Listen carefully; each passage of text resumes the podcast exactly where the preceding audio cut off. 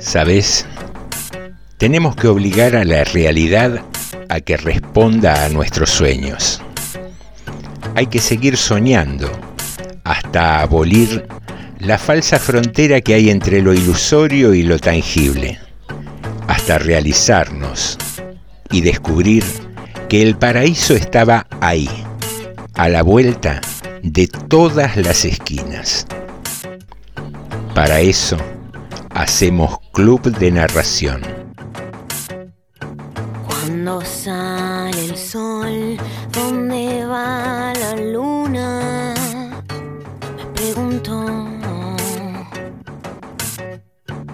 Y en sus ojos vi todo el universo hablándome a mí.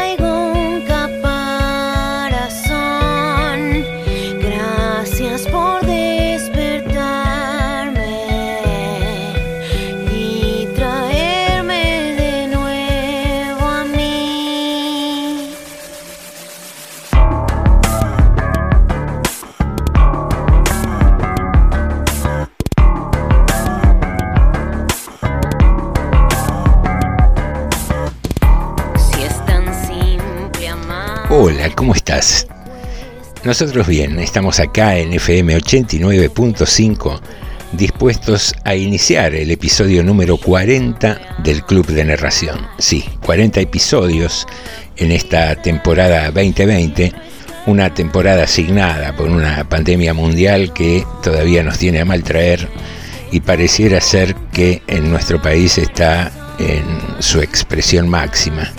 Así que a cuidarse mucho. Parados ya sobre el primero de septiembre, un mes que tiene muy pero muy buena prensa, el mes del amor, así llamado, el mes donde resurge la vegetación, un mes eh, en el cual esperamos las temperaturas un poco más cálidas, los colores de la naturaleza parecen reavivarse. Y otra característica de septiembre es también la vieja tradición que sostiene que si zafaste de agosto, difícilmente la parca te lleve este año. Pero bueno, más allá de esas tradiciones o creencias a las que obviamente damos muy poco crédito, estamos dispuestos a compartir un buen rato de literatura, música y charlas aquí en el Club de Narración, que es un programa que está hecho por Sandra Ferreiro en producción, Carmen Franco, Cecilia Rizardi, Pablo Coy y José Nicotera. También colaboran con nosotros cantidad de amigos narradores y narradoras que nos regalan sus voces en distintos relatos para que podamos disfrutarlos aquí, en este horario, pasaditas las 10 de la noche. Un buen horario para dedicarte a escuchar algo de literatura. Más en una noche como hoy, que está pronosticado algo de lluvia. Así que un buen momento para un rico café, un mate o un té, si sos de aquellos o aquellas a quienes les gusta más el té que ninguna otra infusión. Y mirábamos que fue una semana de numerosas noticias. Confirmaron finalmente que el cuerpo hallado era el de Facundo. Se andan peleando por ahí en distintos sectores por el tema del impuesto a la riqueza, que si uno lo mira desde un lado más humano, ¿no? Eh, seguramente desde el lado jurídico sería discutible, pero uno piensa desde el lado humano, hay cantidad de gente que no está bien. En Argentina particularmente se ha comprobado que la mitad de la población económicamente activa requiere de, una ayuda a través de un bono, de un plan. Uno ve la propuesta del proyecto y dice que afectaría en principio a eh, patrimonios superiores a los 200 millones de pesos. O sea que no nos va a afectar a todos, va a afectar a unas 11.000, 12.000 personas en 44, 45 millones de habitantes. Y hablamos de 200 millones de pesos. Ese es el escalón más bajo del, plan de tributación extraordinaria por esto de la pandemia. Y vos decís, hay que tener un patrimonio de 200 millones de pesos en un país donde el salario mínimo vital y móvil no llega a los 17 mil pesos. Entonces uno si lo mira desde el lado humano, digo, puede haber razones jurídicas, puede haber mm, intereses sectoriales, pero a veces uno tiene la esperanza que estos hechos extraordinarios como los que nos toca vivir peguen un cimbronazo ¿no? en la sociedad y digamos eh, paremos un poco la máquina con tanta discusión, tanto enfrentamiento, acerquémonos un poco más, pero cuando ves estas discusiones, los titulares de algunos medios de comunicación, decís que qué difícil, ¿eh? es medio imposible que esto suceda. Cómo se fogonea en algunos medios de comunicación la, la lucha, el enojo entre grupos sociales de distinto poder adquisitivo, porque como te decíamos recién, según las estimaciones, este impuesto extraordinario afectaría a 11.000 o 12.000 personas, que en términos numéricos, en 45 millones de habitantes, es una ínfima minoría. Pero ahí están los periódicos, los diarios, hablando de inconstitucionalidad, de de impuesto confiscatorio, dando soluciones jurídicas. Y es curioso que a otras minorías, ejemplo pueblos originarios, ejemplo gente con patologías que no son cubiertas por obras sociales, a esas minorías no, le, no les damos tanta prensa, ¿no? Es raro, es raro. Entonces eh, se hace difícil cualquier cambio y hay noticias que entristecen mucho, ¿no? Como el ciudadano santafesino al cual le negaron la posibilidad de donar plasma por su elección sexual. Mm, no conozco con detalle los protocolos para donar sangre, pero de lo que indica el sentido común, algunas prácticas sexuales eh, no diferenciarían mucho entre un hombre y una mujer o dos hombres, qué sé yo, en principio no pareciera haber gran diferencia. Hasta por ahí aparecieron comentarios como que los vínculos homosexuales son mucho más frecuentes que, que los heterosexuales y a partir de ahí hay un aumento del riesgo, pero parece todo tan anacrónico, tan contradictorio, cantidad de, profesionales de la salud que están dejando su tiempo, su vida, su esfuerzo para tratar de zafar de esta situación y, y otros que dicen no, usted no puede donar. Por ahí habría que preguntarle a alguien, ¿no? En un estado medio terminal, medio quebrado, decir, mira, tenemos plasma, pero eh, es una persona homosexual. ¿La querés igual o no? Lo mismo toda esta vorágine de querer ampliar actividades, de volver a la normalidad en la ciudad de Buenos Aires. Estaría bueno preguntarle al personal de salud, ¿no? Si para ellos también vuelve la normalidad, si no tienen que hacer tantas horas extras si no tienen que asumir responsabilidades para las cuales, eh, si bien están capacitados, no es su especialidad, como está sucediendo. Si van a tener el descanso regular que solían tener, porque para algunos volvería a normalidad, pero para otros siguen ahí clavados adentro de un hospital seis días por semana, siete días por semana. Son miradas, qué sé yo.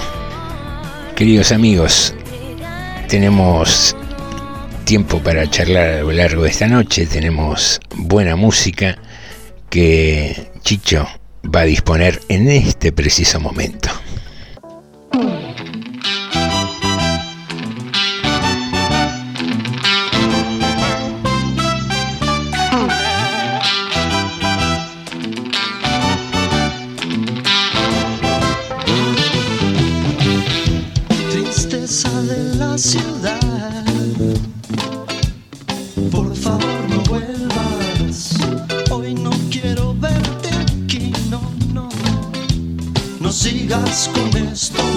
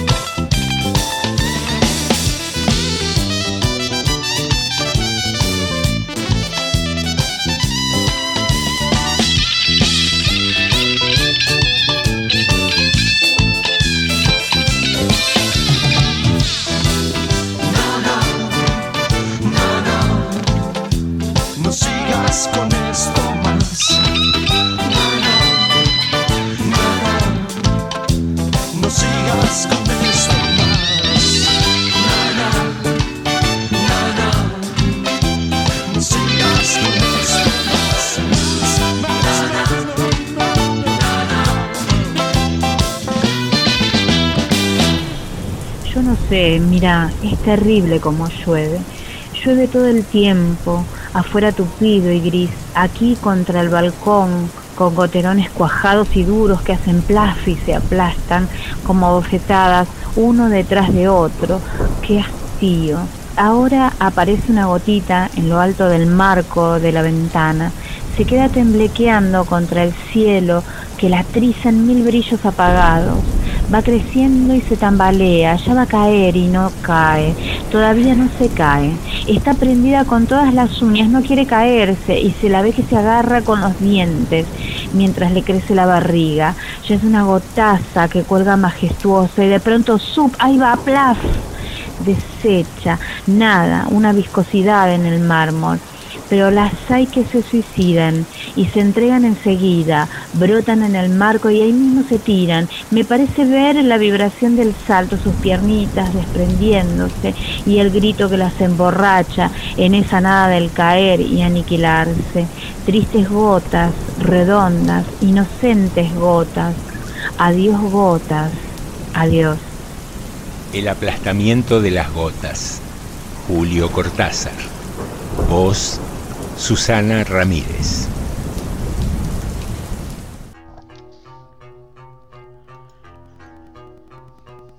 Hay un vaso en la mesa, cristalino y frágil.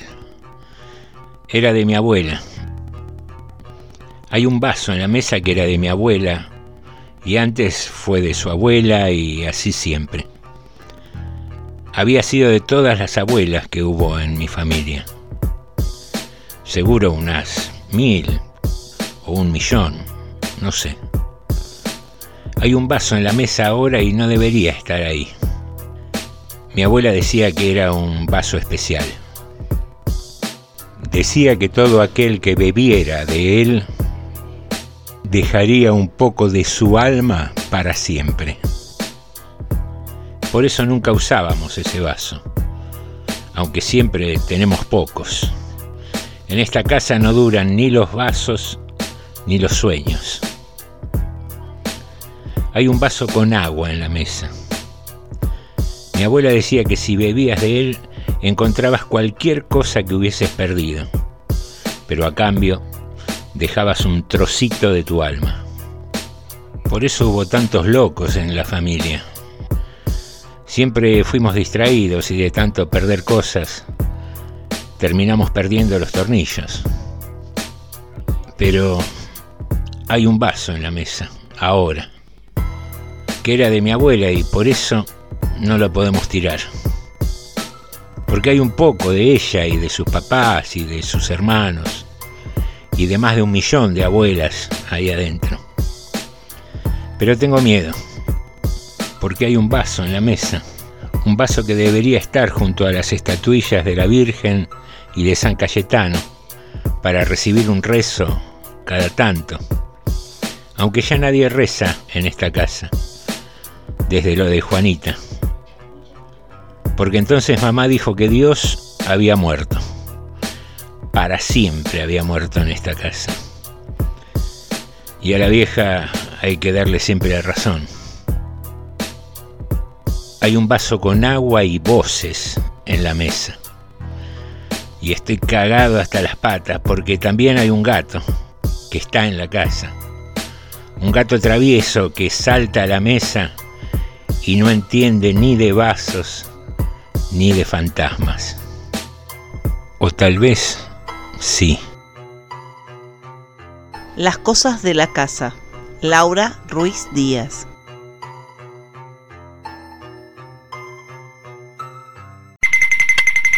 Curiosidades, curiosidades Curiosidades. en Radio Municipal. El porqué del nombre de dos colosos de la industria láctea. Vicente Lorenzo Casares fue un pionero en varios rubros. Estableció en Cañuelas la estancia San Martín, en la cual en 1871 cosechó la primera partida de trigo exportada por Argentina. En 1889 viajó a Francia y en la Exposición Universal de París adquirió modernos equipos que trajo a la Argentina, donde fundó en Cañuelas la lechería La Martona. El nombre era el apodo de su hija, Marta, quien más tarde sería la madre del célebre escritor Adolfo Bioy Casares. Pero dejemos a Bioy Casares y viajemos en el tiempo hasta la Primera Guerra Mundial. Transcurría el año 1918 cuando el poeta italiano Gabriel D'Annunzio comandaba un escuadrón aéreo. Venía trabajando en una misión para sobrevolar Viena y finalmente había sido autorizado a realizarla. Pero la curiosa misión no era para atacar la ciudad austríaca, sino para arrojar 300.000 panfletos que había redactado junto al periodista Hugo Oggetti, exhortando a los vieneses a abandonar su alianza con Alemania y manifestando que los italianos no atacaban civiles ni niños indefensos. Un joven, Antonino Mastelone, que por ese entonces estudiaba para ser maestro quesero, quedó tan impresionado con la acción de la aviación de su país que prometió que cuando tuviera su primer negocio lo bautizaría con el nombre del escuadrón comandado por Danuncio. El escuadrón se llamaba La Serenísima. Antonino cumpliría su promesa en 1929, cuando fundó su quesería en General Rodríguez. La 89.5 siempre te acompaña. Una gota, la que queda aguantando en el vidrio de la ventana, la que agoniza en la copa vacía, la misma que se aferra a los anteojos, al parabrisas, la que se trasviste, sufre como lágrima y se refugia en la límpida boca, una gota que se ensucia, que borra la palabra final del poema y se contorsiona, nos engaña y se mete en la ducha, en el lavadero y se tira de alguna manga y se escapa y se aferra a los zapatos, una gota, esa gota rebalsó mi vaso. Una gota. Texto y voz Silvana Ávila. Seguimos en el Club de Narración.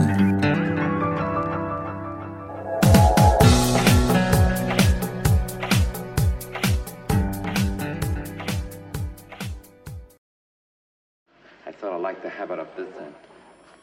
You know, they use the, the telephone.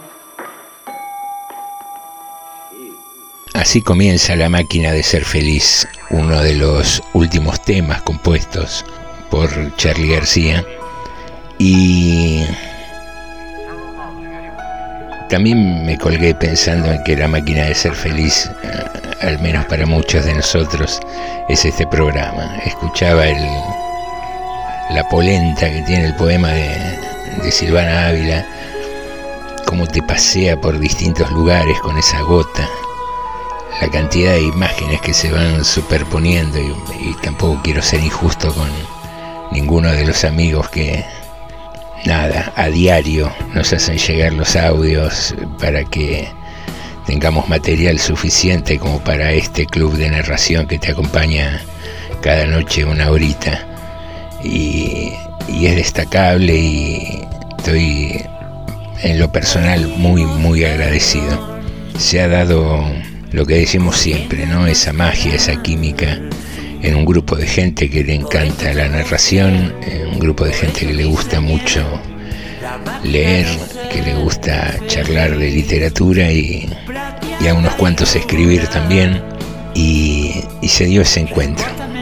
Casual o no, habrá sido el destino, habrá sido esta pandemia que desarrolló e intensificó el conocimiento y la amistad que podíamos tener a través de este contacto virtual que mantenemos casi a diario, eh, preparando textos, debatiendo un poco, charlando, haciendo sugerencias.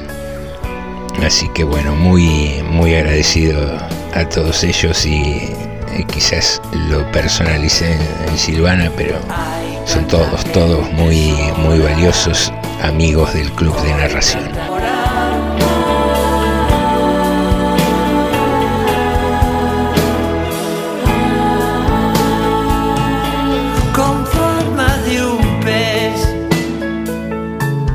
Nadando en mares tierra ver. No sé si la robé, no sé si la pedí o simplemente estuvo ahí. Un día se me fue, un día se me fue. Ese día yo volví a reír y la felicidad no existe en soledad, la máquina no puede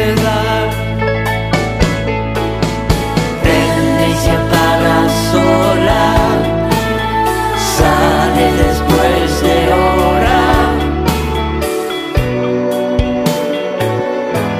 La máquina de ser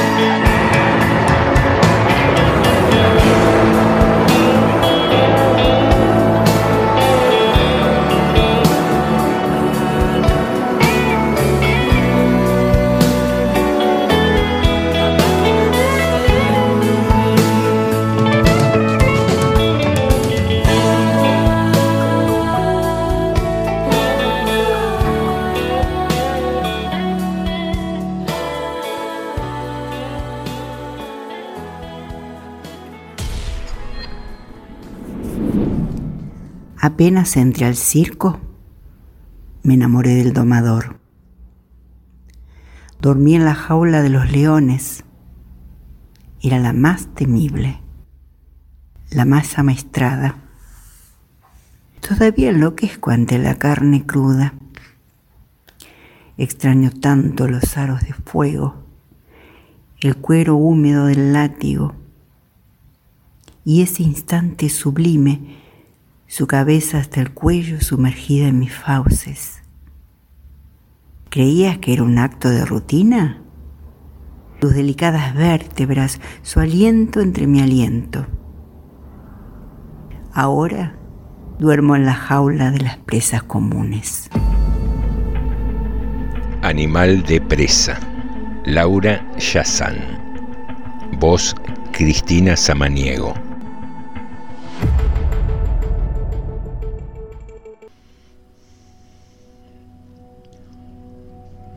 En la calle Pichincha había una feria americana, pero la circunstancia de encontrarse ubicada en esa calle, cuyo nombre invariablemente nos hace pensar en precios bajos, no era su principal particularidad.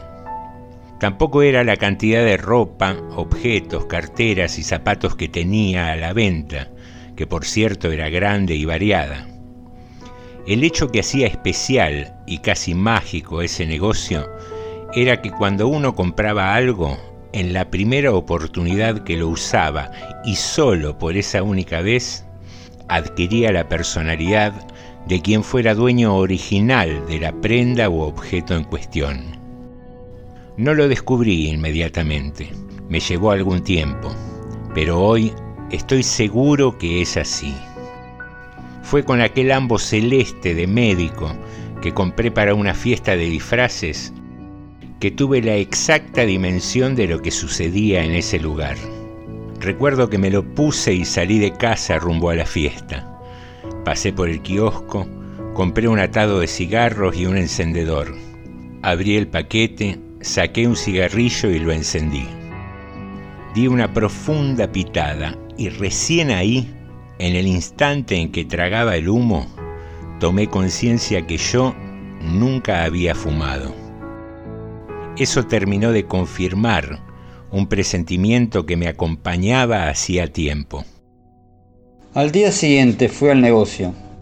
Indagué con discreción y excusas y pude averiguar que el ambo había pertenecido a un médico, cuya viuda donó la feria la totalidad del vestuario del difunto, tiempo después de su fallecimiento producto de un cáncer de pulmón.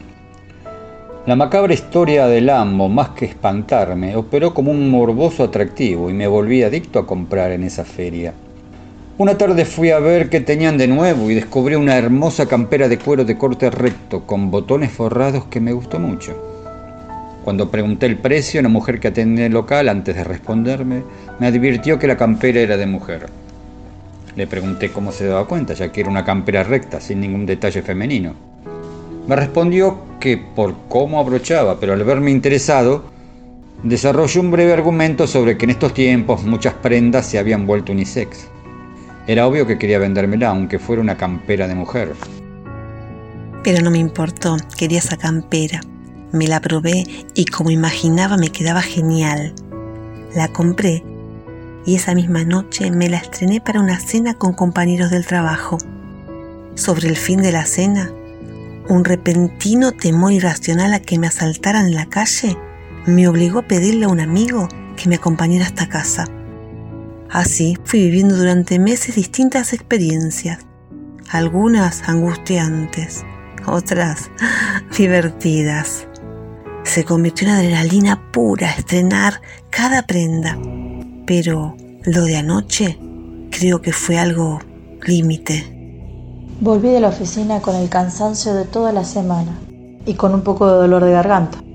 Pero esa misma noche de viernes tenía un cumpleaños, el de una amiga que celebraba en un canto bar y no podía faltar. Me acordé de un pañuelo de seda que había comprado con un cinturón y que todavía no había estrenado. Me vendría genial para la garganta. La pasamos muy bien. Unos amigos me dejaron sobre la avenida a un par de cuadras de casa. La noche estaba agradable y para cortar camino decidí atravesar la plaza. Cuando estaba por cruzar me encontré con Irma, una vecina del edificio que es enfermera. Volvía del hospital con cara de cansada. Nos saludamos y caminamos hacia casa. Lo juro, traté de que sufriera lo menos posible. Nunca imaginé que un pañuelo de seda fuera tan resistente, ni que alguien pudiera ser tan sádico.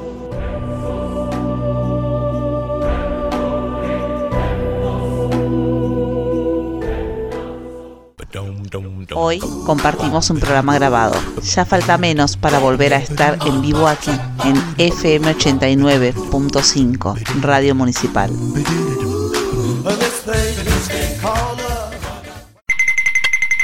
Muy buenos días, presidente. Queríamos aprovechar la oportunidad y preguntarle qué opina de nuestro programa Club de Narración la vocación que tienen al hacerlo, porque la verdad es que no están ni mínimamente recompensados en términos económicos por lo que hacen y aportan, es notable. Gracias por sus palabras, presidente. Ahora, en términos colectivos, eh, ¿qué cree que debería hacer la sociedad frente a los nuevos tiempos? Volver a la lectura. Yo soy un hombre que disfruta mucho de la lectura. Mire usted qué interesante, no lo sabía. Yo tengo una nutrida biblioteca por si... Celebro pasar las hojas, subrayarlas, marcarlas. Amo que un libro de papel me atrape y lo pueda disfrutar. Sí, bueno, pero soy un poco quisquilloso con los libros. En todo caso, se lo escaneo y se lo mando por PDF y usted lo lee en su tablet. Lo importante es que en la pantalla o en el papel se escriben cosas maravillosas. Así también lo creemos nosotros, presidente, pero hay una pregunta que no podemos dejar de lado, es un tema difícil. Quisiéramos saber qué opina de la grieta, si usted se pone de un lado, del otro, dónde está ubicado. Yo que soy un cronopio, me encantaría que cada argentino descubra qué es, si es un cronopio o es un fama. Justamente, hablando de fama, presidente, queríamos encarar una campaña publicitaria, pero como no tenemos fondos, estábamos ofreciendo un bono contribución, si usted quisiera colaborar. Pepe, no te lo puedo pagar. La verdad no te lo puedo pagar. Pero Alberto, son 100 pesos. No tengo plata para comprarlo, ¿qué quieres que te diga? Club de Narración, un lugar donde la cultura se vuelve entretenimiento. Lunes 22 horas, aquí en Radio Municipal General Rodríguez, FM 89.5. Vino a cuento es un podcast literario, porque hay pocas cosas tan placenteras como tomar una copa de vino mientras escuchas una historia. Cuentos, relatos y poemas para que disfrutes cuando quieras. Búscanos en Spotify. Vino a Cuento Podcast.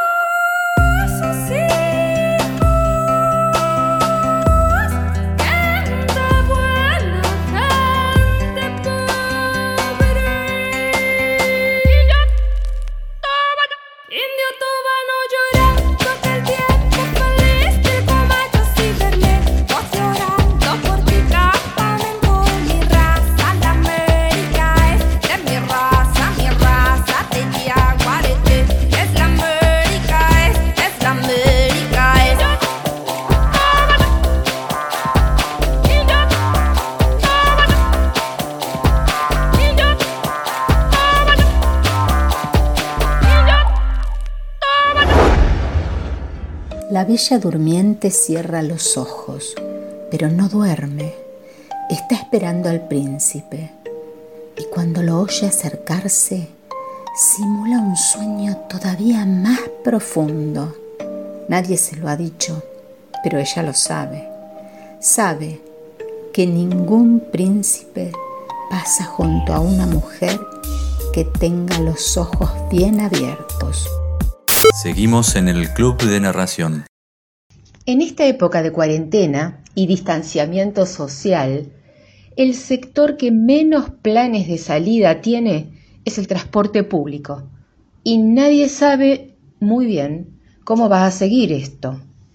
Sin vuelos, con líneas de colectivos a menor frecuencia, con la ayuda a través de subsidios solo a pocas empresas y en algunas provincias. Los trenes con restricciones en sus horarios por excesivos contagios de sus empleados.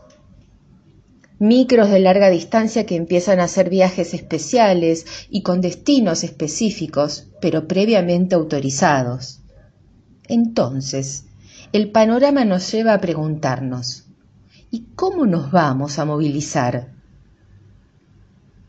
El ministro de Transporte, Mario Meoni, dio algunas declaraciones al respecto y usó dos palabras, paciencia y piernas. La palabra paciencia la desarrolló en relación a los planes aéreos, abordando una fecha aproximada para los siguientes 60 días, y remarcó que va a ser muy difícil la interconexión dentro y fuera del país. Y agregó, hasta que la vacuna no esté, parece difícil. Pues entonces vamos a interpretar la segunda palabra del ministro, piernas. Y es que ahora están quedando en evidencia los grandes beneficios de la bicicleta, un medio de transporte personal que mantiene el distanciamiento social, permite un ahorro económico para el usuario, evita la contaminación, más todos los beneficios en la salud. Mejora la salud cardiovascular, fortalece las defensas, disminuye el estrés, ya que reduce la adrenalina y el cortisol, incrementa las endorfinas en el cerebro, dando esa sensación de mejor estado anímico y emocional. Dicho esto, se entiende que la bicicleta debería ser una política de Estado para incentivar la denominada micromovilidad en el AMBA. ¿Qué significa este concepto? Es apoyar los medios de transporte de baja velocidad, los pequeños y ligeros, que funcionan con energía eléctrica y que son típicamente utilizados en viajes de corta distancia. Monopatines, bicicletas y ciclomotores que avancen en una solución. Porque si nos fijamos un poco, la distancia de nuestros desplazamientos habituales en la ciudad son menores a 5 kilómetros. Nos movemos para ir a hacer un trámite, para ir a un médico, para llevar a los chicos a la escuela. Eh, los afortunados que trabajan a menos de 5 kilómetros eh, para llegar a la oficina también se movilizan a una corta distancia. Por eso, reemplazar el uso de automóviles tiene importantes beneficios, también en relación al medio ambiente, ni hablar del espacio público, de los estacionamientos y de los garages. Es lo que conocemos como los fundamentos de la sostenibilidad, de los cuales se viene hablando en todo el mundo, no solamente en Argentina. Para lograr esto, se deben reforzar la infraestructura ciclística, también establecer nuevas normas y sobre todo organizar la seguridad en esas áreas donde se hace muy difícil imaginar la vuelta del trabajo después de las 18 horas. Sería una buena oportunidad para iniciar la construcción de ciclovías, no solo ampliar las ya existentes en Capital, quien ha sido una de las pioneras en el país, sino establecer un plan que contemple el largo plazo más allá de la urgencia por la pandemia. Entonces, paciencia para planificar y piernas para apoyar un cambio que es inevitable. Desde hace poco más de un año, ella está en este mundo. Y en este mundo no todo se ha examinado y puesto bajo control. Ahora hay que probar las cosas que no pueden moverse solas. Hay que ayudarlas en eso, correrlas, empujarlas, tomarlas de un lugar y llevarlas a otro. No todas quieren. Por ejemplo, el armario, la cómoda, la inflexible pared. Pero el mantel sobre la testaruda mesa, si se lo toma bien de las orillas, muestra ya disposición al viaje y sobre el mantel los vasos, los platos, una jarra con leche, las cucharitas y un tazón hasta tiemblan de ganas. ¿Qué movimiento elegirán cuando se agiten en el borde? ¿Recorrido por el techo? ¿Vuelo en torno a la lámpara? ¿Salto por la ventana y de ahí al árbol? El señor Newton no tiene aún nada que ver con esto. Que mire desde el cielo y agite los brazos. Esta prueba tiene que hacerse y se hará. Wislawa Simborska, una niñita, tira del mantel. Seguimos en el Club de Narración.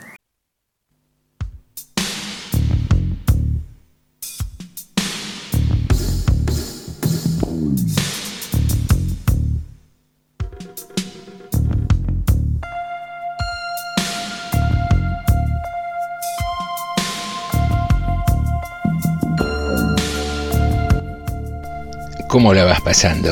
¿Cómo va esta noche algo fresca? Esta noche del Club de Narración de martes. Y me quedé pensando en la columna que nos preparó Cecilia respecto del uso de la bici. Qué bueno estaría que se volviera más común, ¿no? El uso de la bicicleta o de medios de transporte algo más ágiles, menos contaminantes y me vino a la cabeza en alguna oportunidad, escuchaba hablar a un investigador del CONICET sobre el uso de las energías y decía la cantidad de energía desperdiciada que hay, eh, por ejemplo, en el uso de, automóviles de, no sé, de alta gama, esas camionetas 4x4 o un auto de, no sé, 2.500 centímetros cúbicos que se utiliza en una ciudad para hacer 20 cuadras e ir a buscar a los chicos al colegio o ir hasta la facultad, eh, digamos, recorridos que se podrían hacer con vehículos mucho más económicos y que consumen mucho menos eh, combustible, que requieren mantenimientos mucho más económicos. Lo que sucede también que salió la charla en la misma entrevista que atrás de todo eso está la exhibición de, poder, ¿no? de, poder económico, de la camioneta que tengo, eh, digamos, ya de por sí moverte a nivel urbano con una camioneta de doble tracción es un sinsentido. Eh, yo no sé de la gente que que tiene vehículos doble tracción cuando realmente los uso por necesidad, este accesorio de la doble tracción. Parece bárbaro en el campo que lo utilizan, pero utilizarlo en ciudad, en autopistas, no es más que, que mostrar un poco lo que se tiene. Y en este marco de ideas, eh, qué bueno estaría que nos acostumbremos a, a utilizar la bicicleta. Yo particularmente soy un amante de la bici, hablando un poco vago, pero sí requeriría el, apoyo y la estructura del, del Estado, ¿no? en todos sus niveles, nacional, provincial, municipal, para generar espacios de tránsito para los ciclistas. Y yo soy convencido de que habría mucha más gente que las utilizaría y en consecuencia, un poco lo que explicaba Cecilia en el informe, ¿no? el, el cambio a nivel salud, a nivel movilidad, a nivel contaminación, cantidad de cosas que, cambiarían un poco, el no derrochar energías, el no derrochar recursos económicos. Pero bueno, a veces es más importante mostrar lo que se tiene que usar ese mismo patrimonio con sensatez. Sigamos, quédate un rato más en el club de narración que ya viene un, un cuentazo.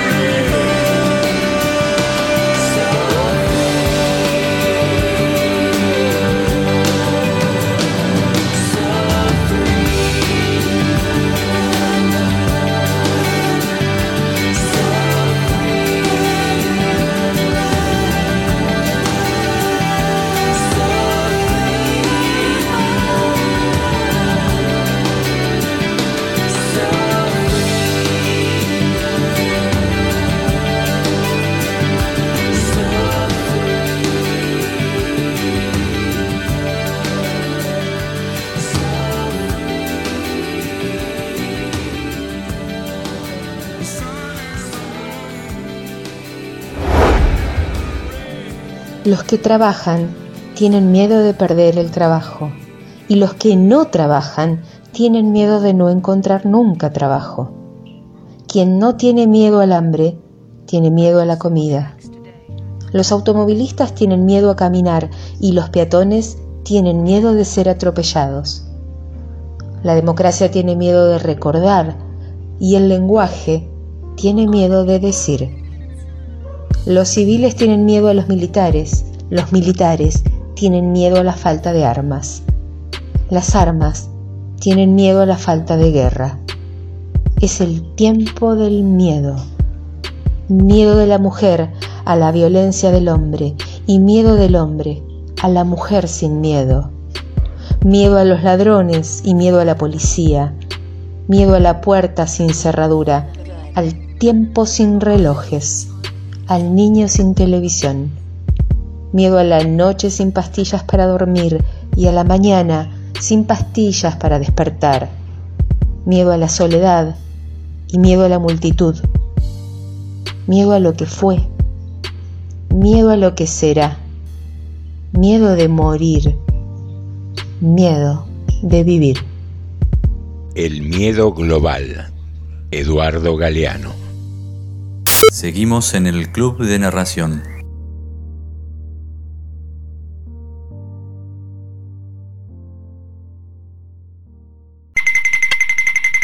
Cuando un grupo de amigos no enrolados en ningún equipo se disponen a jugar, tiene lugar una emocionante ceremonia destinada a establecer quiénes integrarán los dos bandos. Generalmente dos jugadores se enfrentan en un sorteo o pisada, y luego cada uno de ellos elige alternativamente a sus futuros compañeros. Se supone que los más hábiles son elegidos en los primeros turnos, quedando el final para los troncos. Pocos han reparado en el contexto dramático de estos lances. El hombre que está esperando ser elegido vive una situación que rara vez se da en la vida. Sabrá de un modo brutal y exacto en qué medida lo aceptan o rechazan. Sin eufemismos, conocerá su verdadera posición en el grupo. A lo largo de los años, muchos futbolistas advertirán su decadencia conforme su elección sea cada vez más demorada. Manuel Mandev, que casi siempre oficiaba de lector, observó que las decisiones no siempre recaían sobre los más hábiles. En un principio se creyó poseedor de vaya a saber qué sutilezas de orden técnico, que le hacían preferir compañeros que reunían ciertas cualidades. Pero un día comprendió que lo que en verdad deseaba era jugar con sus amigos más queridos. Por eso elegía a los que estaban más cerca de su corazón, aunque no fueran tan capaces. El criterio de Mandev parece apenas sentimental, pero también es estratégico. Uno juega mejor con sus amigos, ellos serán generosos, lo ayudarán, lo comprenderán, lo alentarán, lo perdonarán. Un equipo de hombres que se respetan y se quieren es invencible. Y si no lo es, más vale compartir la derrota con los amigos que la victoria con extraños o indeseables. Instrucciones para elegir en un picado. Alejandro Dolina. Seguimos en Club de Narración.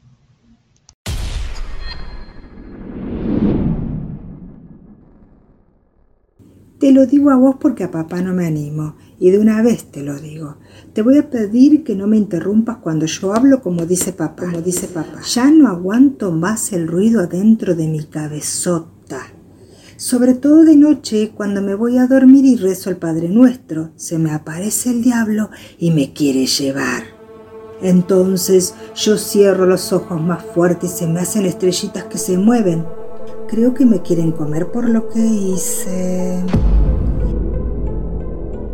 Yo ya sé que papá trabaja mucho para darnos todo lo que necesitamos, para que yo vaya a la escuela, vos a la peluquería y todos estemos contentos, como dice papá. Ya me aprendí la historia de que cuando vino de Italia tenía frío y pasó hambre.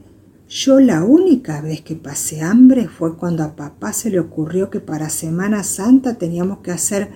¿Cómo se llamaba eso de quedarse sin comer? Ah, sí, ya sé. Ayuno, como dice papá. Yo no entiendo por qué no se puede tomar la leche. Capaz por eso se me ocurrió.